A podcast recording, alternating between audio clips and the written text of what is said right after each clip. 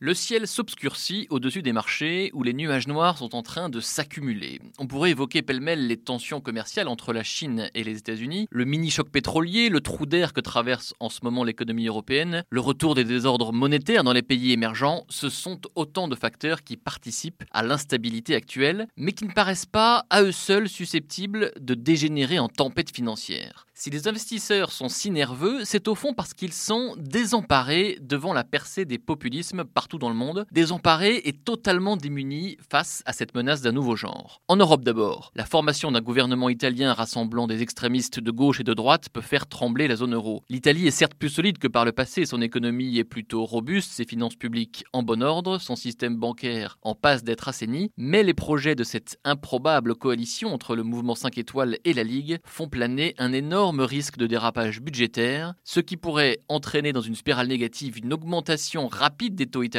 et mettre en péril sa dette publique. Alors l'Europe dispose évidemment d'outils pour intervenir en cas d'urgence, qui ont déjà prouvé leur efficacité par le passé, mais la BCE veut précisément prendre ses distances avec des années de politique ultra accommodante, et les frictions entre Rome et Bruxelles semblent donc inévitables. Aux États-Unis ensuite, à mesure qu'approchent les élections de mi-mandat, Donald Trump multiplie les menaces, hausse de taxes et tarifs douaniers. Sa stratégie paye pour l'instant sur le plan intérieur, sa popularité n'a jamais été aussi haute aux États-Unis, mais elle fait aussi peser un risque majeur sur la fluidité des échanges commerciaux et du coup sur la croissance mondiale. Les effets macroéconomiques semblent encore négligeables à ce stade, mais il en irait autrement en cas d'escalade. On pourrait ainsi multiplier les exemples du bras de fer que doit mener aujourd'hui Angela Merkel au sein de sa coalition aux difficultés que traverse Theresa May deux ans après le Brexit les vagues populistes et leurs corollaires, démagogie, protectionnisme, repli sur soi, eh bien ces vagues populistes n'ont pas fini de faire sentir leurs effets, si ce n'est directement sur l'économie, au moins sur le climat des affaires. Un commissaire européen avait dit récemment que les marchés allaient apprendre aux Italiens comment voter. Il n'est pas impossible que finalement ce soit les électeurs qui fassent plier les marchés.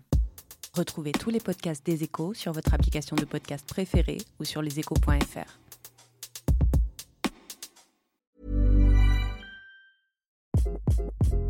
Hi, this is Craig Robinson from Ways to Win, and support for this podcast comes from Invesco QQQ, the official ETF of the NCAA. The future isn't scary. Not realizing its potential, however, could be. Just like on the recruiting trail, I've seen potential come in many forms as a coach. Learn more at Invesco.com slash QQQ. Let's rethink possibility. Invesco Distributors, Inc.